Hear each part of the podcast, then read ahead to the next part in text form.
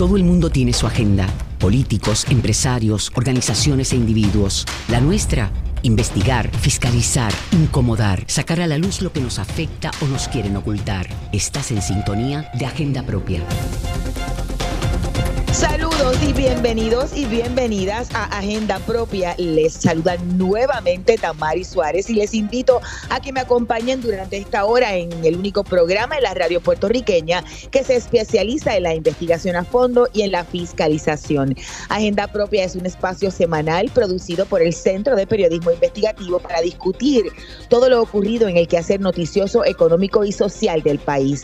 Manténganse informados sobre nuestras investigaciones siempre buscando nuestra página www.periodismoinvestigativo.com, pero también nos pueden encontrar en las redes sociales del centro, tanto en Twitter como en Instagram y en Facebook, en Facebook como arroba CPIPR. Hoy hablamos en nuestra agenda del día sobre tres historias publicadas en los pasados días por el centro.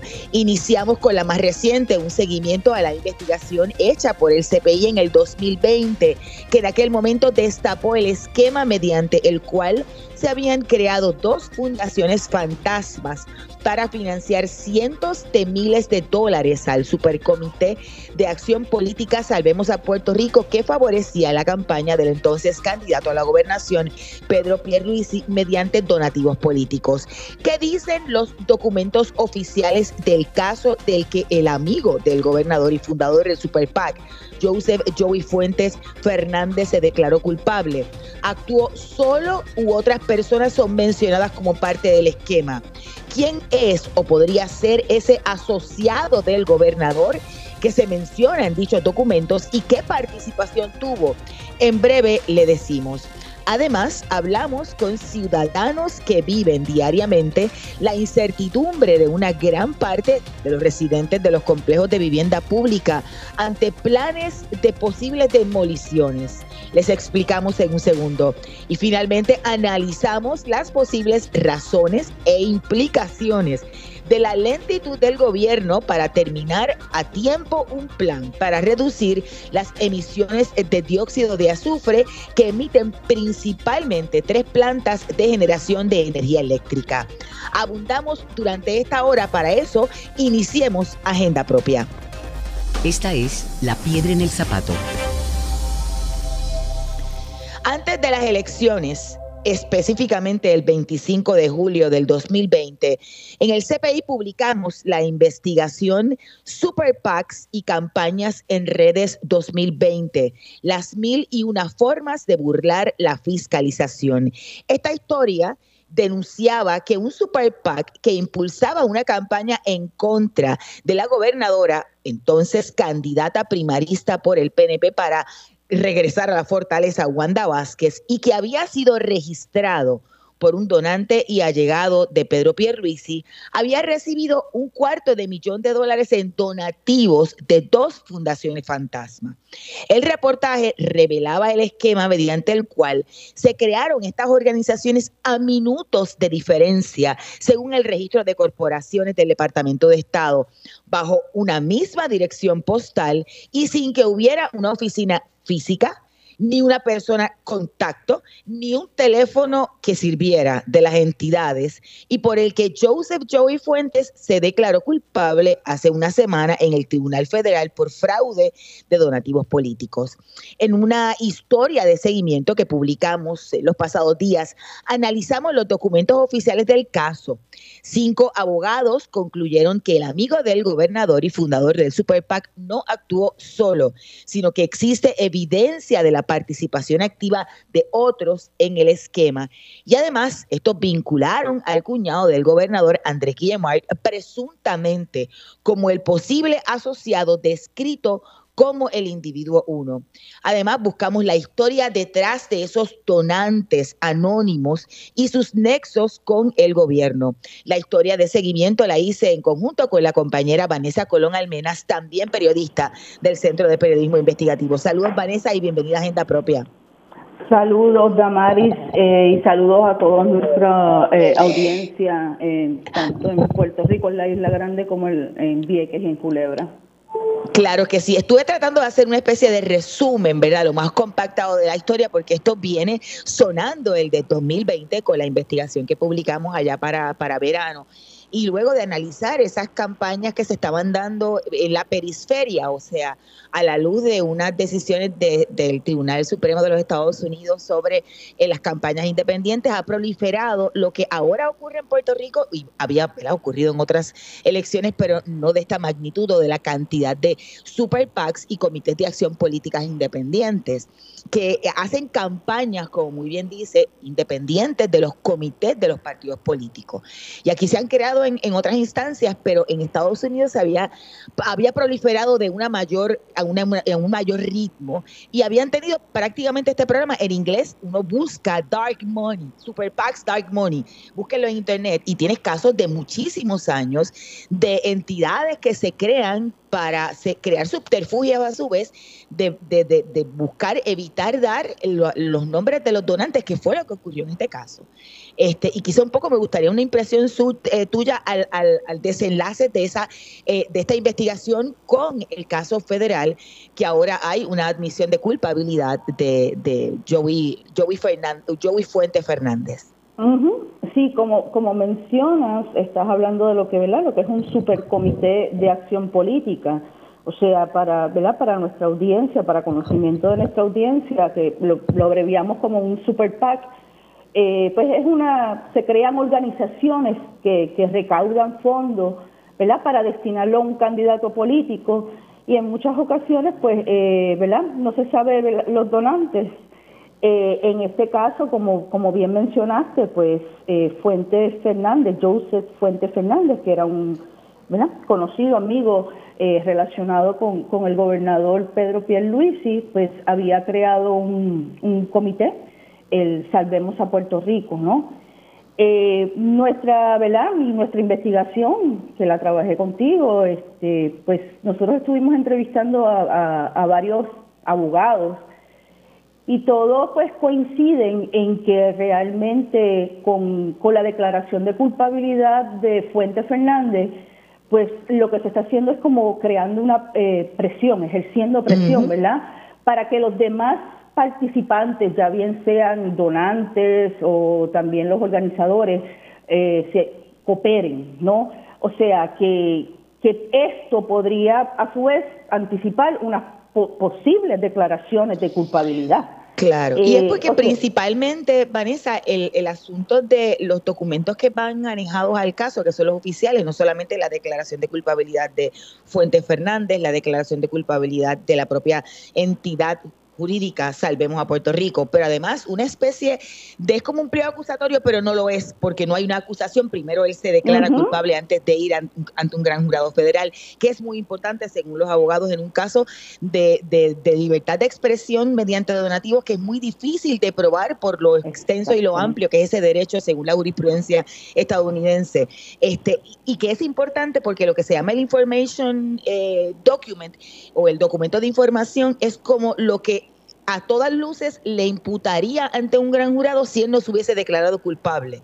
Y lo que ahí dice es que no actuó solo y menciona no solamente individuos con números no identificados, pero con una descripción muy detallada de quiénes son y a su vez que fueron parte del esquema durante un intercambio de conversaciones, de mensajes de texto, de mensajes de, correo electrónico y mensajes a través de eh, aplicaciones de mensajería por internet que se puede llamar, ¿verdad? Este WhatsApp, Instagram, Exactamente, aplicaciones.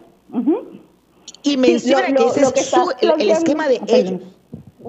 Eh, y quizá un poco antes de entrar en quiénes son y esas figuras, porque pues obviamente parte de la alegación que explica el fiscal en el caso, en esta vista en la que se declara culpable el fundador de Salvemos a Puerto Rico y Salvemos a Puerto Rico, es que la intención era una doble. La intención era que los nombres no que pasaran fuera del radar para evitar que se adjudicara a estas personas que tenían un beneficio de ser donantes cuando obtuvieran contrataciones o servicios del gobierno y a su vez que no se quemara el, candidato. Así que había un doble beneficio. Eh, exactamente.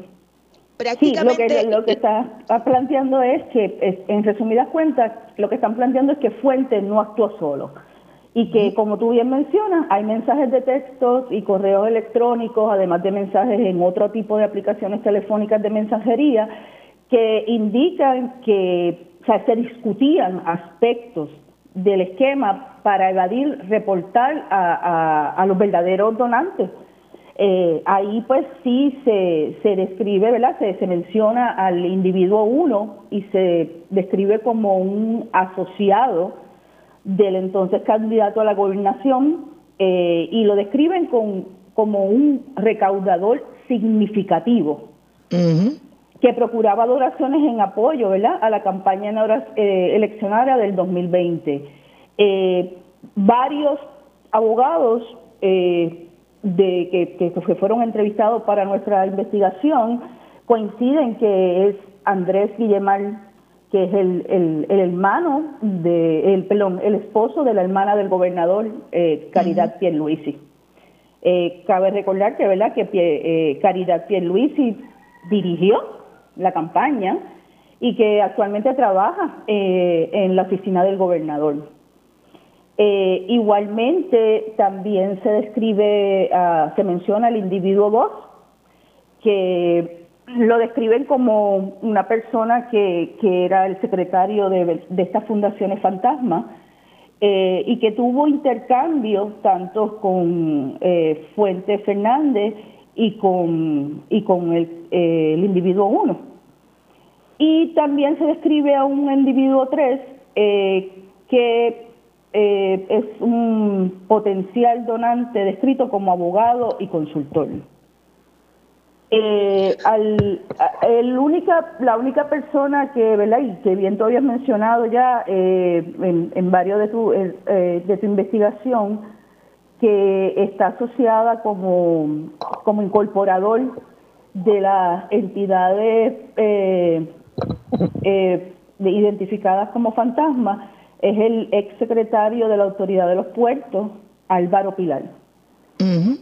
De hecho, hay que hacer la aclaración, Vanessa, que Álvaro, Álvaro Pilar está al frente de las dos corporaciones luego de que el Departamento de Estado, a la luz de la publicación de, nuestro, de nuestra investigación en julio del 2020, le hizo una investigación para verificar, porque nosotros llamamos y encontramos que los teléfonos no servían, que no contestaba nadie, no había una dirección física, no había persona natural, no había nada. E incluso uno de los dos teléfonos, cuando buscamos, eh, era un teléfono que estaba fuera de servicio y era de un Wendy's de Carolina. O sea, no, tenían información fidedigna o constatable de la existencia y además que incorporaba en aquel momento a la incorporación era la propia fundación, o sea, Foundation for Progress incorporaba a Foundation for Progress. Este, o sea, incorporador no puede ser una misma eh, eh, entidad jurídica que no se ha creado porque se está incorporando. Eh, el, secretario de, Estado le quitó las, la registración, el, la validez a las, a las corporaciones y hubo un proceso de demanda, además de que ellos sometieron una, unas, eh, una información incluyendo unas enmiendas, este, pero el Departamento de Estado no las recibió y le, había, le había quitado la incorporación y después se demandó.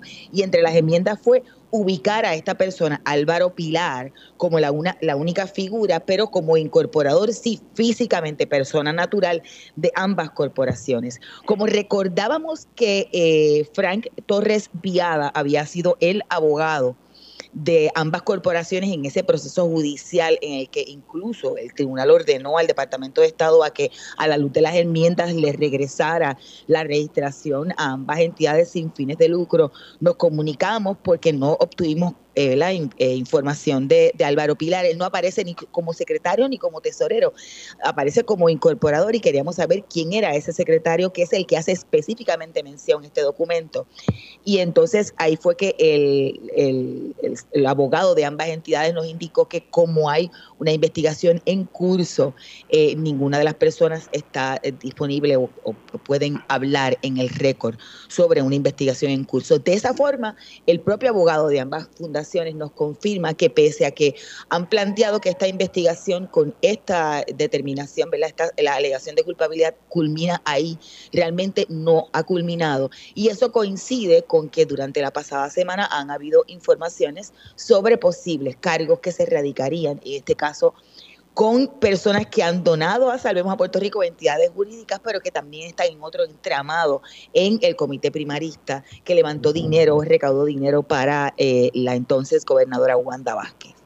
Sí, a mí me gustaría, antes de verdad, de continuar con, con hablando de, los eh, alegados eh, donantes, a mí me gustaría que yo sé que tú estuviste investigando, ¿verdad? Esto en el, en el 2020 y hay dos cosas que a mí me llama mucho la atención y es cuando mencionas que, eh, que el mismo gobernador decía que no tenía conocimiento. Sin embargo, tú lo habías, tú habías hecho una petición para, eh, de, para pedirle una reacción al gobernador. Eh, ¿Y qué fue lo que te contestó en ese momento? Nosotros no la bueno, llamamos al gobernador eh, eh, y, hablamos también eh, en, varias historias previas, ¿verdad? En esas historias que hicimos de, los comités de campaña con, con Caridad Pierluisi. En aquel momento buscamos al gobernador para preguntarle si tenía conocimiento de esta, de estas fundas, de estas dos fundaciones que se habían creado y que tenían esta transferencia o donativo entre ambas de 250 mil dólares al verano de ese año a Salvemos a Puerto Rico. El gobernador dijo que no tenía conocimiento y que su comité no tenía ningún tipo de, relación, pero, pero sí le hicimos la petición de información y nos contestó como candidato a la, a la gobernación este, sobre específicamente ambas corporaciones. Así que desde el 2020 él estuvo alertado sobre la existencia de estas entidades fantasmas, más allá incluso de la publicación en sí misma, porque pues, con la publicación se hace público y, y después con las querellas eh, que radicó eh, su, el director de campaña de su contrincante en la contienda primarista. Pero antes de publicar, nosotros tuvimos, ¿verdad? Nos, dimos a la tarea de pedirle una reacción al comité de, campaña de, Pedro Pierluisi.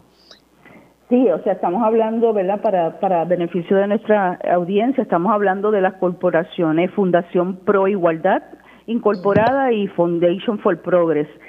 Eh, Damari, igualmente, eh, el mismo eh, Andy Guillermo te hace una, ¿verdad? Te hace una reacción eh, cuando te, dice que él sí eh, opinaba sobre en la campaña de, de su cuñado. obviamente sabemos que Andy Guillermo pues ha sido un ¿verdad? recaudador, tenido relaciones tanto con con las campañas de, Barack Obama, ha, organizado este, actividades aquí para el Partido Demócrata, eh, incluyendo eh, cuando era entonces la, la portavoz, la. Eh, que era portavoz de la minoría en la Cámara de Representantes federal, me refiero a Nancy Pelosi. ¿Qué fue lo que te dijo entonces aquel entonces, en ese momento, Andy Guillermo? En aquel momento nosotros hicimos una historia de las figuras al frente y detrás del comité de campaña de Pedro Pierluisi durante la, la contienda electoral. Y aunque no tenía un puesto formal en el equipo de campaña, este y, nos confirmó eso mismo también su directora de campaña, eh, Cari, Cari Pierluisi, eh, él figuró como uno de los principales estrategas eh, durante todas las campañas. Muy bien señala, fue director de campaña en dos ocasiones del propio Luis y en las campañas a comisionado residente. En la primarista del 2016 principalmente trabajó en el área de las finanzas, pero el presidente había sido eh, otro abogado. Eh, y finalmente, cuando entra esta campaña, él nos plantea que sí, me gusta opinar eh, y siempre lo hago con el mejor deseo para que Pedro Pierluisi cumpla con el pueblo de Puerto Rico. Dice que siempre sus lazos familiares lo han mantenido cerca.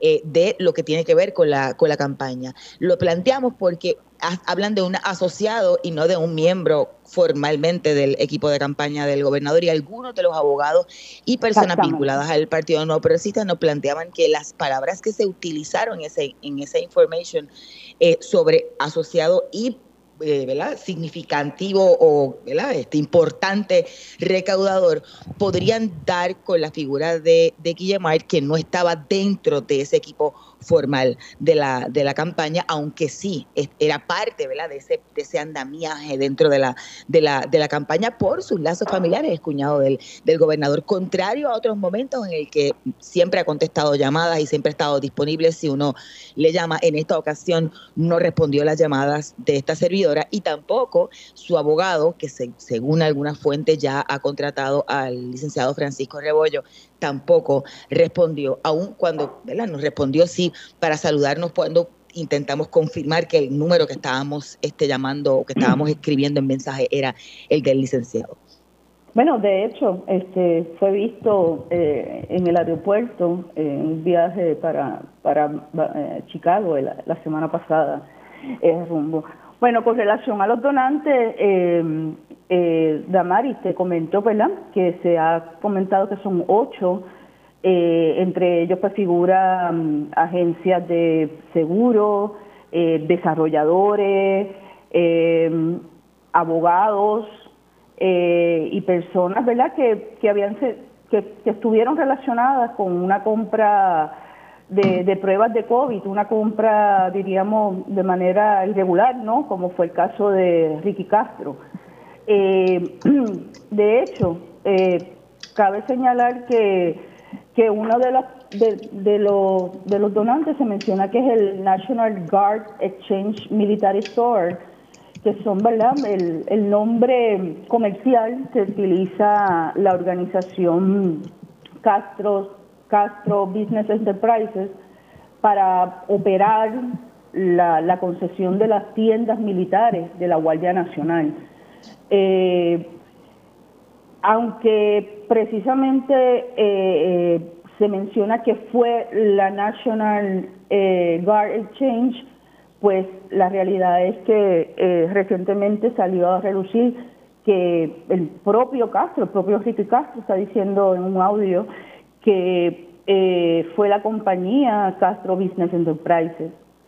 Igualmente hay otras compañías que pertenecen a eh, North Shore Management, eh, que es una empresa del desarrollador Federico Stuber, que es bastante conocido en el mundo del desarrollo de construcciones aquí en Puerto Rico. Eh, Leader Pictures, que es conocida, eh, ¿verdad? Una, una organización, una corporación que, que se creó en el 2017 por el productor de cine Luillo Ruiz Ruiz Luillo ha sido bastante, eh, ha salido bastante en la palestra pública con relación a los créditos contributivos que se le dan en, el ambiente del cine. Igualmente, eh, tú también estuviste buscando de otros donantes, como lo fueron, eh, entiendo que eh, Essential Insurance Services, las Enterprises, y Arturo Díaz Angueira. Creo que he mencionado a todos.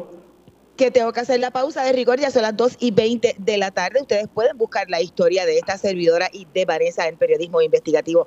Vamos a una breve pausa, pero usted manténgase en sintonía. Al regreso hablamos sobre esta historia con el profesor Miguel Rivera Quiñones. También hablamos sobre otra historia, en este caso sobre la falta de información de miles de residentes de residenciales públicos ante posible plan de demolición. Usted escucha Agenda Propia.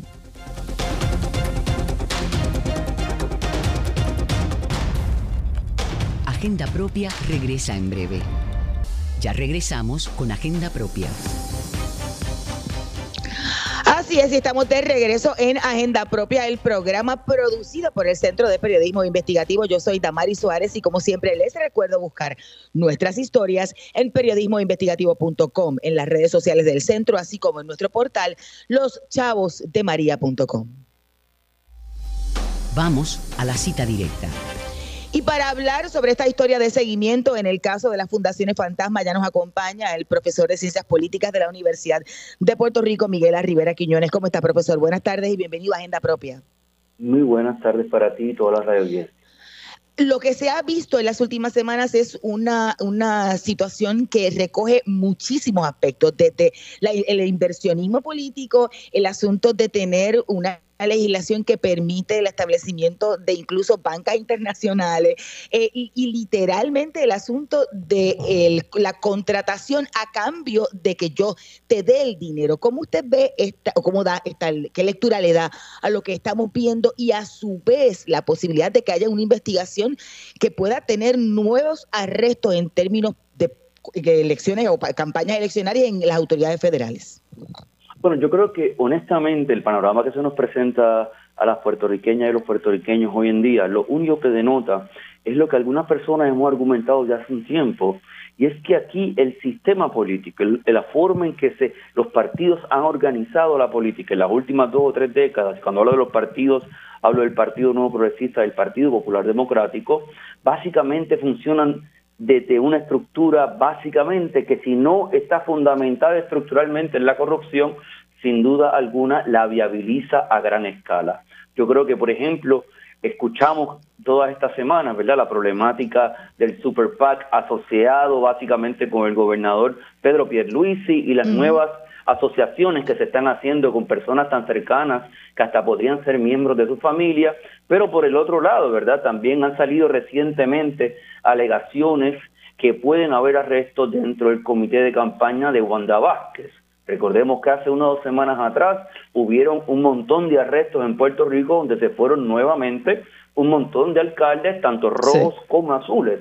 Así que si nos ponemos a pensar qué ha sucedido en Puerto Rico en las últimas dos o tres semanas, yo creo que se deja ver con muchísima claridad que básicamente esto no se trata de unas cuantas manzanas podridas, sino que sencillamente la forma en que el Partido Nuevo Progresista y el Partido Popular Democrático han articulado el acceso al gobierno y el acceso al presupuesto público y el acceso al poder gubernamental en Puerto Rico se ha hecho básicamente, este tejido se ha hecho sobre redes clientelares, redes fundamentadas en el patronazgo y en una cantidad enorme de veces sobre eh, prácticas ilegales. ¿Qué opciones tenemos, profesor, cuando nuestra situación eh, de, la, de, la, de la jurisprudencia es en Estados Unidos y está este asunto de los super PACs que nosotros quizá no tenemos el poder de controlar o lo tenemos? Bueno, yo realmente no soy especialista en términos legales o que no sé realmente si algunos de los estados pueden imponer algún tipo de regulación. Acuérdense que los Estados Unidos hay 50 estados, a lo mejor hay regulaciones estatales que aquí los legisladores locales podrían ver. Lo que pasa es que a mí no me parece que el gobierno de Puerto Rico, mientras esté gobernado por el Partido Nuevo Progresista o el Partido Popular Democrático, tenga ningún interés en que realmente esto, las reglas del juego cambien a como están establecidas. Así que yo creo que más que todo, más allá de que si hay posibilidades de regulaciones o no, el problema es que yo creo que los actores que han conducido el gobierno doméstico por los últimos 40 años realmente no tienen interés real en que las reglas del juego cambien porque las reglas del juego le, le benefician no solamente a estos partidos, sino en gran medida a toda esa amplia red de clientes que ambos partidos tienen, que van desde personas muy acaudaladas hasta quizás el organizador de base del partido que a cambio de su apoyo pues sencillamente obtiene un trabajito, una chambita o algún tipo de apoyo para que le arreglen algo en su comunidad. Es decir, es un sistema clientelar donde básicamente los partidos se posicionan como los patrones y donde los electores y las personas que apoyan al partido son básicamente sus clientes. Gracias, doctor. Muy amable como siempre y excelente o atinado su, su reacción y sus análisis. El doctor Miguel A. Rivera Quiñones, profesor de Ciencias Políticas de la Universidad de Puerto Rico. Y pasamos a otra historia donde vecinos de varios residenciales públicos han narrado al CPI su incertidumbre sobre qué está ocurriendo realmente con sus hogares en un momento en que algunos reciben cartas de realojo o escuchan rumores sobre la demolición de sus edificios. Estamos hablando de la investigación que lleva como título cada vez más incierto el tener techo en el residencial público. Ya conectamos con Jennifer Wiskovich Padilla, quien escribió la historia. Buenas tardes, Jennifer. Bienvenida a Agenda Propia. Saludos, Damari, y saludos a todas esas personas que están en sintonía. En tu historia, el secretario consigna que todas estas personas se van a relocalizar, pero realmente, ¿de qué se trata la investigación y, qué realmente fueron tus hallazgos? ¿Cuáles fueron tus hallazgos? Bueno, eh, Damaris, eh, existe mucha incertidumbre, entre los residentes de los residenciales públicos que fueron entrevistados por el Centro de Periodismo ¿verdad? Investigativo para realizar esta historia. Algunos de estos residentes viven en residenciales que posiblemente sean demolidos eh, y otros simplemente temen por ser desplazados por las situaciones que se han vivido en el pasado con otros residenciales públicos, ¿verdad? Como, como lo es eh, lo, que, lo que sucedió con las gladiolas y también con el residencial Puerta de Tierra.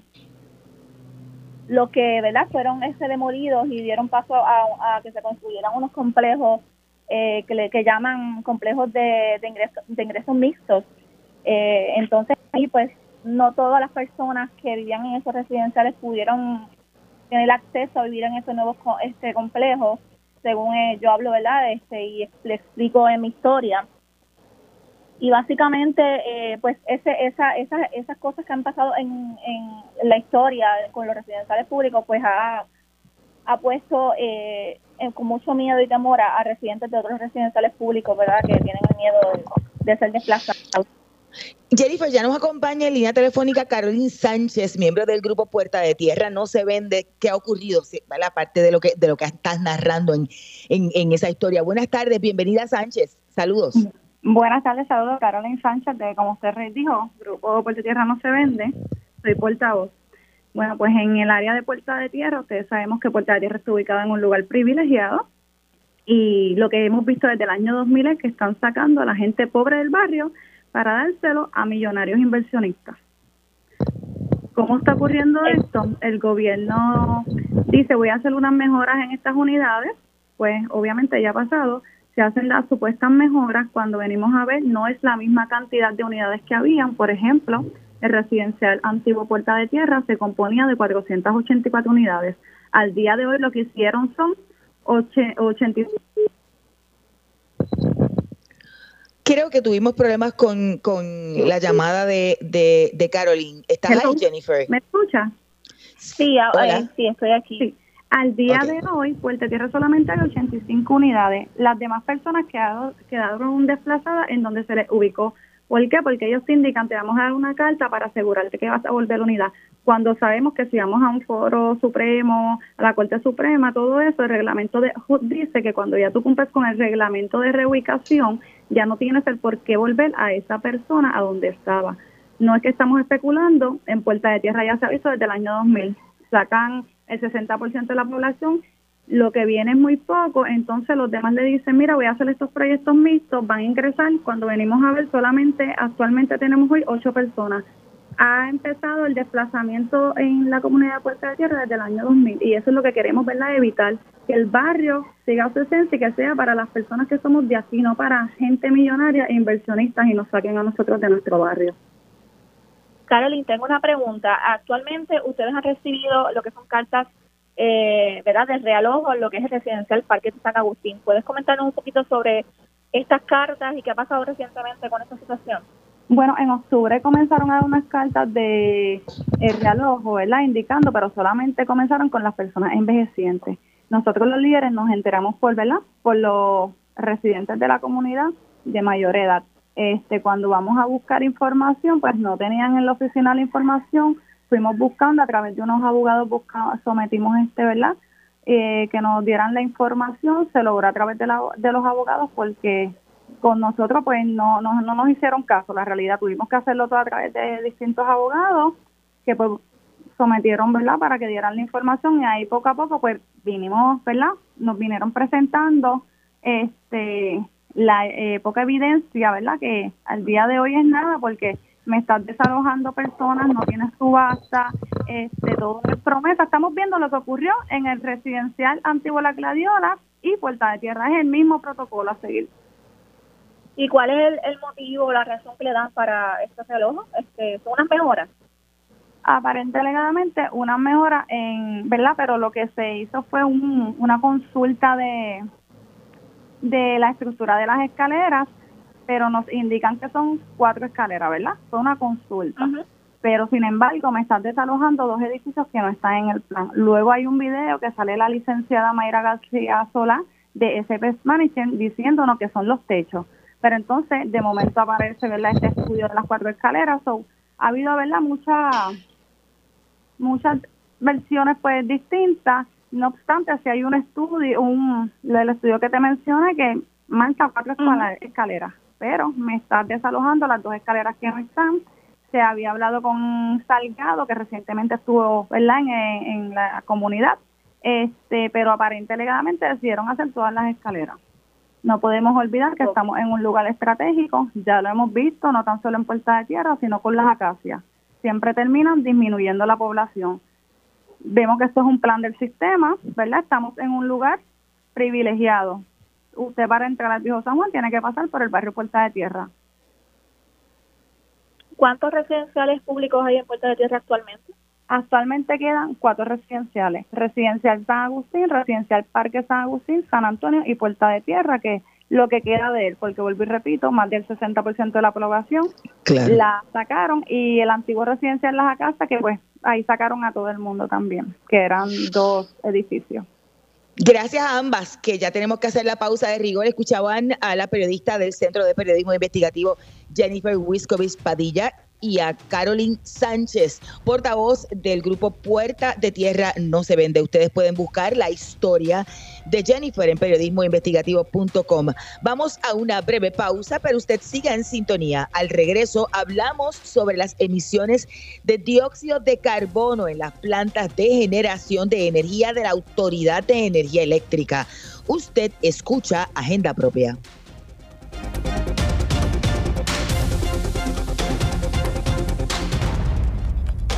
Agenda Propia regresa en breve. Ya regresamos con Agenda Propia.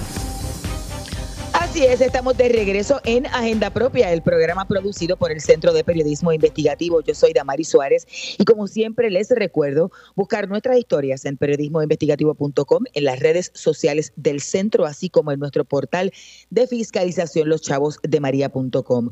Puerto Rico se expone a una multimillonaria pérdida otra vez de fondos federales si el gobierno de Puerto Rico no entrega un plan para controlar las emisiones de dióxido de azufre, un gas contaminante que es emitido principalmente por las tres plantas de generación de la Autoridad de Energía Eléctrica que se ubican en San Juan, en el área de Cataño y en el área de Salinas tan pronto como en junio podría darse la primera sanción con la cual hay muchas empresas de manufactura que pueden verse afectadas, según Carmen Guerrero, directora de la División del Caribe de la EPA. Eh, de hecho, para la, investigación eh, publicada eh, por el, el, Centro de Periodismo Investigativo y bajo el título La lentitud del gobierno ante un gas tóxico pone en riesgo 100 millones de dólares anuales para puentes y carreteras. Eh, vamos a explicarla en breve y vamos a, ya conectamos con el Iván Martínez Mercado para que nos explique un poco qué fue lo que halló. Buenas tardes, el Iván, y bienvenido a Agenda Propia. Buenas tardes, Damari, buenas tardes a la audiencia. La, implicación es que no solamente hay una, hay una lentitud, sino que hay unas repercusiones. ¿Qué encontraste en, en ese proceso de la investigación? Correcto. La Agencia de Protección Ambiental Federal, más conocida como la EPA y la Junta de Control Fiscal, le están advirtiendo al gobierno de Puerto Rico que si no terminan a tiempo este plan para controlar las emisiones de dióxido de azufre, eh, lo que es un requisito de la Ley Federal de Aire Limpio, es que van a comenzar las sanciones. Porque es importante que los eh, que la audiencia eh, entienda sobre este punto, porque el, dióxido de azufre es tan tóxico que afecta al sistema respiratorio de niños y ancianos eh, y en el empeora condiciones como el asma, produce lluvia ácida y en especial se está eh, llamando la atención para este gas tóxico en dos zonas de no logro declaradas por la EPA como San Juan y Guayama Salinas si el plan no está listo para el 3 de junio, la penalidad no va a ser solamente para la Autoridad de Energía Eléctrica, va a ser para todo el sector público y privado en las zonas de lo logro. esa primera penalidad va a implicar que si se le iba a permitir unas emisiones X a una, a una actividad pública o privada, la Agencia de Protección Ambiental va a disminuir, va a controlarlos aún más, va a disminuirle a la mitad la posibilidad de esas emisiones. La segunda penalidad, que entraría en vigor el 3 de diciembre, si no está listo aún el plan, va a implicar entonces, Damar, y los fondos federales de los que hablan son alrededor de 100 millones anuales para puentes y carreteras, según lo identificó la Junta de Control Fiscal. Este tema eh, ha pasado por debajo del tintero hasta que nosotros comenzamos a mirarlo. La Junta de Calidad, eh, la Junta de Control Fiscal, en efecto, le ha dicho, le ha hecho esta advertencia a la administración de Pierluisi y le está pidiendo que actúen con celeridad porque es un proceso eh, también burocrático que va a tomar em, tiempo. De otra parte, eh, mientras se lleva a cabo este proceso, la Autoridad de Energía Eléctrica está haciendo algunas propuestas para disminuir las emisiones de dióxido de azufre, por ejemplo, convertir otras unidades de la central San Juan para que quemen gas natural. Estamos hablando de las unidades 7 a la 10. ¿Qué pasa con esta propuesta de la Autoridad de Energía Eléctrica? Que va en contra del plan maestro del sistema energético de Puerto Rico, que es el plan integrado de recursos, porque el plan integrado de recursos no dice que éstas se pueden transformar, sino que éstas se saquen de circulación. El proceso en el que Puerto Rico se ha tardado no solamente es responsabilidad de la Autoridad de Energía Eléctrica, también es responsabilidad del Departamento de Recursos eh, Naturales, que en representación del gobierno de Puerto Rico es el que corre el proceso y entre ambas y entre la agencia y la corporación pública no han logrado que se termine a tiempo. Y hay un hay un señalamiento importante de parte de la Organización de Abogados Ambientalistas es Justice y los abogados eh, ambientales eh, Ruth Santiago y Pedro Sade, que están llamando la atención de que a pesar de la relevancia de este asunto para Puerto Rico, pasó por debajo del tintero todo lo que tiene que ver con la promoción de las vistas públicas y prácticamente no hubo participación ciudadana. El único deponente fue la Autoridad de Energía Eléctrica. El Iván, ya conectamos con nosotros en, a través de la línea telefónica a la abogada comunitaria y ambiental Santiago, licenciada. Buenas tardes, bienvenida a Agenda Propia. Le pregunto inmediatamente cómo analiza la manera en que el gobierno ha manejado este, ¿verdad? el control de este gas tóxico. Sí, eh, el SO2, como señaló el Iván, ¿verdad? Es, es uno de los contaminantes criterios regulados bajo las eh, estándares de calidad de aire, se supone que no se estén excediendo, ¿verdad? Los parámetros, pero eso está sucediendo hace mucho tiempo, especialmente en Salinas y en la parte oeste de, San Juan y eh, cercanos, ¿verdad? A las plantas que de, eh, queman eh, petróleo, ¿verdad? Residuos de, de petróleo para generar energía eh, y esto lleva, bueno, prácticamente más de una década al, menos, ¿verdad? y la, la solución, ¿verdad? Es, clara. Eh, la autoridad tiene que moverse a energías renovables. Eh, no solo por lo que todas sabemos en términos de los costos, ¿verdad? Del petróleo ahora mismo, el gas, etcétera, sino porque esto es un asunto, estas emisiones, ¿verdad?, de la quema de petróleo y de, otros combustibles fósiles, es un asunto de salud pública. Eh, así que eh, no se entiende por qué el gobierno no se mueve rápidamente, especialmente la Autoridad de Energía Eléctrica, y por qué no propone una solución basada en eh, instalaciones de, de placas solares, sistemas solares en techos con baterías para que la gente pueda tener la energía cercano al punto de consumo y no tenga que eh, padecer, ¿verdad? Eh, eh, de, de las enfermedades que vienen con, con la quema de estos combustibles. Ruth, buenas tardes, el Iván por acá. Saludos. Desde el, desde el punto de vista de justicia ambiental, ¿cómo ve la sanción que congela fondos federales para puentes y carreteras en las dos zonas de no logro? Sí, no, eso es terrible, porque encima de que la gente está padeciendo, ¿verdad?, de estas emisiones de eh, que se están excediendo de CO2, de, o sea, de óxidos de azufre, dióxido de azufre, eh, tampoco entonces eh, tiene las posibilidades de trasladarse. Sabemos que eso es necesario, ¿verdad? Inclusive para, por ejemplo, llegar a los hospitales, porque aquí en esta área de Salinas, en la región de Guayama, han cerrado dos hospitales, lo que queda es uno y entonces hay que trasladarse y eso impacta las, las posibilidades, ¿no? Esa no es la forma de resolver este asunto, sino que recondicionando el uso de los fondos, especialmente la cantidad histórica de, fondos de FEMA, para desplegar, ¿verdad?, estos sistemas de energía renovables en techo, de, de sistemas solares en techo con baterías, con eh, programas de eficiencia energética, con conservación de energía, todo lo que es la alternativa al sistema centralizado y, eh, a base de quema de carbón que tenemos ahora mismo. Ruth, una última pregunta. Em, ¿Cómo se debieron hacer las notificaciones para que las comunidades estuvieran mejor informadas sobre este proceso? Sí, esto, esto fue bien raro porque eh, en ocasiones anteriores eh, eh, nos han notificado, por lo menos al Comité de Diálogo Ambiental, ¿verdad? que ha comparecido en muchos de estos procesos de lo que era antes la Junta de Calidad Ambiental y ahora es está dentro ¿verdad? del Departamento de Recursos Naturales. hemos comentado varios años en los planes de, de control de emisiones, ¿verdad?, de, del gobierno eh, y no sabemos por qué en esta ocasión no fuimos notificados, nadie que conozcamos, como señalaste, no compareció nadie del público porque no lo sabíamos. Sabíamos, inclusive eh, la vista fue el 12 de abril, estábamos en medio del apagón último, eh, ¿verdad?, de la quema de la subestación que...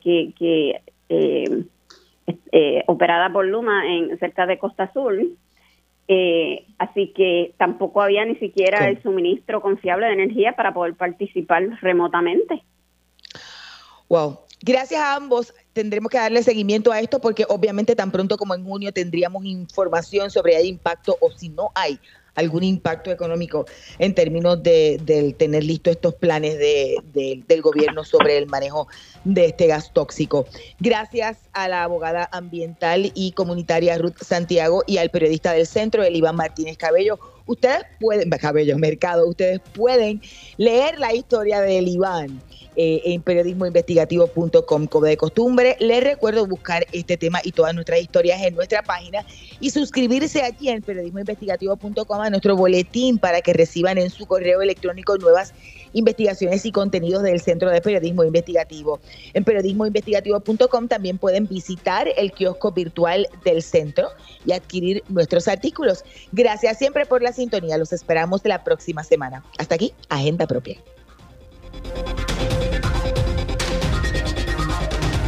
Este programa es una producción del Centro de Periodismo Investigativo con el apoyo de Espacios Abiertos.